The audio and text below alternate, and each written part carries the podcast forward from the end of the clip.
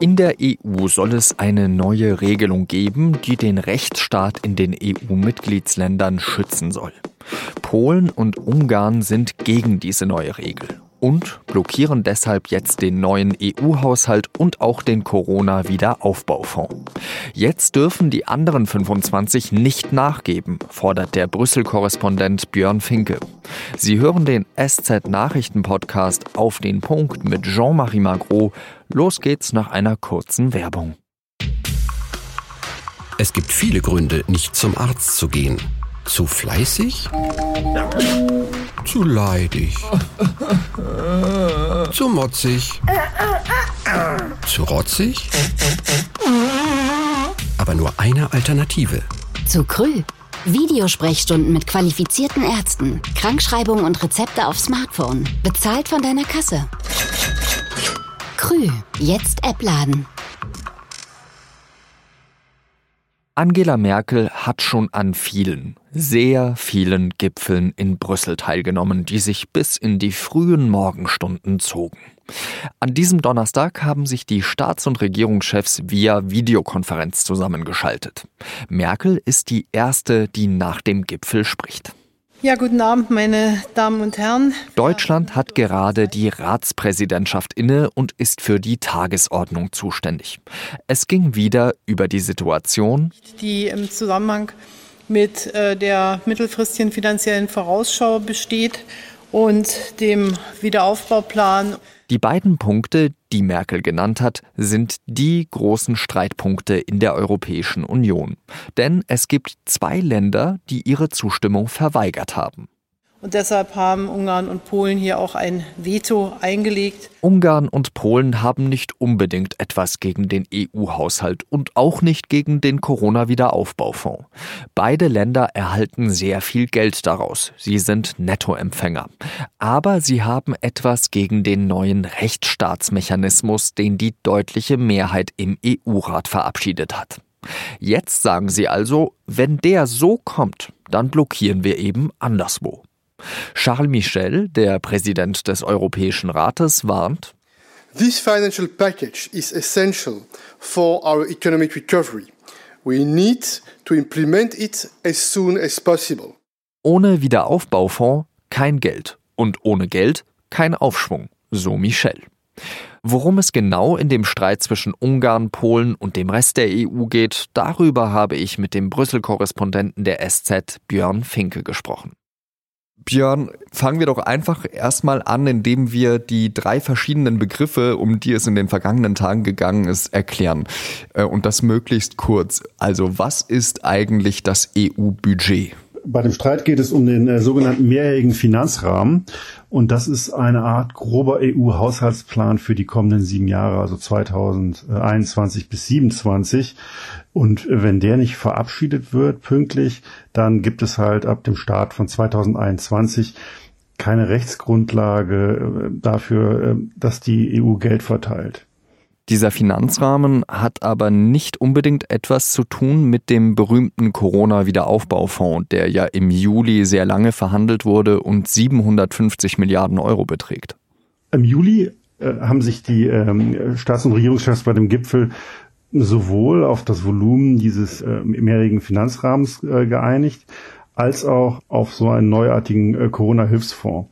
Und der umfasst tatsächlich 750 Milliarden Euro von denen Pi mal Daumen ein bisschen mehr als die äh, erste Hälfte als Zuschuss an die Mitgliedstaaten ausgeschüttet werden soll. Der Prozess, wie dieser Fonds aufgesetzt wird, ist noch ein bisschen anders als der Prozess, der beim normalen Haushalt gilt. In den vergangenen Tagen ging es ja sehr häufig um diesen Rechtsstaatsmechanismus, der neu verhandelt wurde und verabschiedet wurde. Kannst du da erklären, warum es den brauchte? Denn es gab ja eigentlich davor schon dieses berühmte Artikel 7 Verfahren. Bei diesem historischen Gipfel im Juli, da haben sie auch beschlossen, aber dummerweise in ähm, sehr vagen, schwammigen Worten, dass es erstmals einen Rechtsstaatmechanismus geben soll, der dazu führt, dass Fördermittel aus Brüssel gekürzt werden können, wenn in den Empfängerländern der Rechtsstaat vielleicht nicht mehr funktioniert.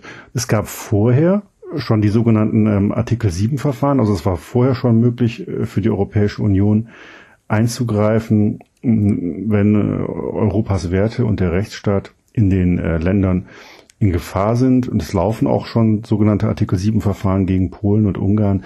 Aber da hat sich einfach jetzt über die Jahre herausgestellt, dass das völlig zahnlos ist. Weil Ergebnis von so einem Verfahren kann halt sein, dass man den Ländern das Stimmrecht in Brüssel entzieht. Und es wurde dann eben auch über die Details dieses neuen Mechanismus mit dem Europaparlament verhandelt. Polen und Ungarn haben dann sofort gesagt, dass sie dem nicht zustimmen können. Also die wollen halt so einen Mechanismus nicht haben. Aber für diesen neuen Rechtsstaatsmechanismus braucht es ja eben nur eine qualifizierte Mehrheit. Also es braucht ja nur 15 von 27 EU-Ländern, die da zustimmen. Jetzt haben aber Polen und Ungarn ihre Zustimmung zu diesem Finanzrahmen, wie du vorhin gesagt hast, daran geknüpft, dass es diesen Rechtsstaatsmechanismus so nicht geben soll. Ist das richtig? Das ist korrekt. Das ist jetzt auf dem besten Wege gesetzt zu werden. Was sich jetzt aus Sicht von Polen und Ungarn als Druckmittel anbietet, ist bei zwei anderen Entscheidungen äh, ihr Veto einzulegen. Und das haben sie gemacht. Denn sowohl der Siebenjahreshaushalt als auch ein wichtiger Beschluss, um, um diesen neuen Corona-Topf auf den Weg zu bringen.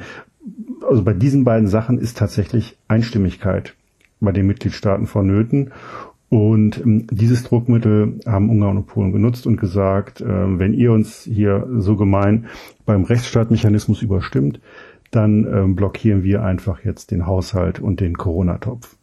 Aber ist das eine kluge Strategie beziehungsweise ein kluges Druckmittel? Denn wenn ich mich richtig erinnere, sind ja Polen und Ungarn die größten Nettoempfänger aus dem EU-Haushalt und auch beim Corona-Wiederaufbaufonds würden die beiden ja richtig viel Geld bekommen.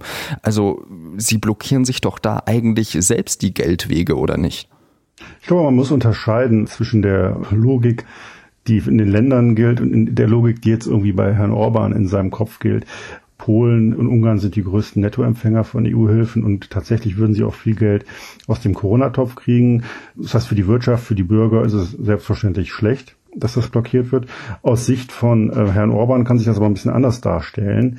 Der will halt einfach schlicht und ergreifend nicht diesen Rechtsstaatmechanismus haben, nutzt jetzt das einzige Veto, die er hat und hofft natürlich, dass also irgendwie dieser Rechtsstaatsmechanismus abgeschwächt wird und dann halt vielleicht mit einer gewissen Verspätung der Haushalt und der Corona-Topf trotzdem in Kraft treten können.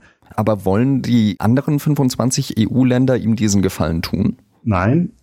Meiner Einschätzung nach wird es nicht dazu kommen, dass die anderen 25 Staaten den Mechanismus völlig aufweichen. Ich glaube aber schon, dass die gerade überlegen, was sie dem Orban ansonsten geben können. Irgendwas, wo Orban dann zu Hause sagen kann, er hat für irgendwas gekämpft und hat irgendwas bekommen, was aber jetzt an der Substanz nicht viel ändert. Vielleicht muss man die ganze Sache aber auch einfach eskalieren lassen und hoffen, dass das Orban am Ende vielleicht einfach so oder so einlenkt eskalieren lassen. Das war ja eigentlich in den letzten Jahren eher die Spezialität von Orban und auch von Morawiecki beziehungsweise dem Kaczynski in Polen. Würdest du den anderen 25 raten, es eben jetzt mal wirklich eskalieren zu lassen und im Zweifel auch damit zu drohen? Also wenn ihr nicht dabei sein wollt, zum Beispiel beim Wiederaufbaufonds, dann machen wir das eben selbst. Ich denke, daran führt kein Weg vorbei. Klein beizugeben ist eigentlich keine Option, wenn die EU und die anderen Mitgliedstaaten ihre Selbstachtung behalten wollen und verhindern wollen, dass halt autoritäre Regierungen denken, sie können mit allem durchkommen und sie gehen halt dann nur nach Brüssel, um Geld zu kassieren und sich darüber zu beschweren, was die hier in Brüssel schon wieder für verrücktes Zeug machen. Und ähm, das ist ja keine Basis für eine langfristige Partnerschaft. Wie denkst du, wird es jetzt weitergehen? Wird es noch ein EU-Budget oder einen Finanzrahmen bis Januar geben oder können wir uns das abschminken? Also kann gut sein, dass darauf hinausläuft, dass wir im Januar und Februar irgendeinen Nothaushalt haben, weil einfach irgendwie äh, das Einlenken Polens und Ungarns sich ein bisschen länger hingezogen hat.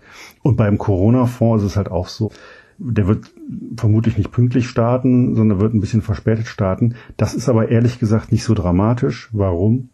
Weil ähm, dieser Fonds soll ohnehin den ganz überwiegenden Teil seiner Hilfsgelder erst irgendwie 2022 bis bis 24 auszahlen. Ja, also insofern ist es, glaube ich, nicht so wild, ob der acht Wochen früher oder später einsatzbereit ist. Dann bedanke ich mich hiermit ganz herzlich für deine Einschätzung und wünsche dir noch einen schönen Tag in Brüssel. Mach's gut, Björn. Ja, gleichfalls. Nach dem Teil-Lockdown seit Anfang des Monats sind die Infektionszahlen zwar abgeflacht, aber richtig sinken tun sie auch nicht. Die Bundesländer wollen jetzt offenbar die schon geltenden Vorschriften bis kurz vor Weihnachten verlängern. Das melden mehrere Medien übereinstimmend. Eigentlich sollen die Vorschriften ja Ende November auslaufen. Die Mainzer Firma BioNTech und der amerikanische Pharmakonzern Pfizer haben in den USA eine Zulassung für ihren Corona-Impfstoff beantragt. Die beiden Firmen versprechen, dass sie schon Ende des Jahres mit der Lieferung beginnen können, sollte die Genehmigung vorliegen. Jetzt muss die Arzneimittelbehörde den Antrag prüfen. Laut BioNTech und Pfizer habe der von ihnen entwickelte Impfstoff eine Wirksamkeit von 95 Prozent. Er soll in allen Altersgruppen funktionieren und zeige praktisch keine ernsten Nebenwirkungen. Die Bundesregierung hat neue Hilfen für Studierende angekündigt. Zwischen Juni und September hatte es schon Überbrückungshilfen in Höhe von 100 bis 500 Euro gegeben. Die werden bis zum Ende des Wintersemesters wieder eingesetzt, so Bildungsministerin Anja Karliczek. Außerdem soll der Studienkredit der KfW bis Ende 2021 zinsfrei bleiben. Die Opposition und der Deutsche Gewerkschaftsbund finden, dass diese Maßnahmen nicht ausreichen.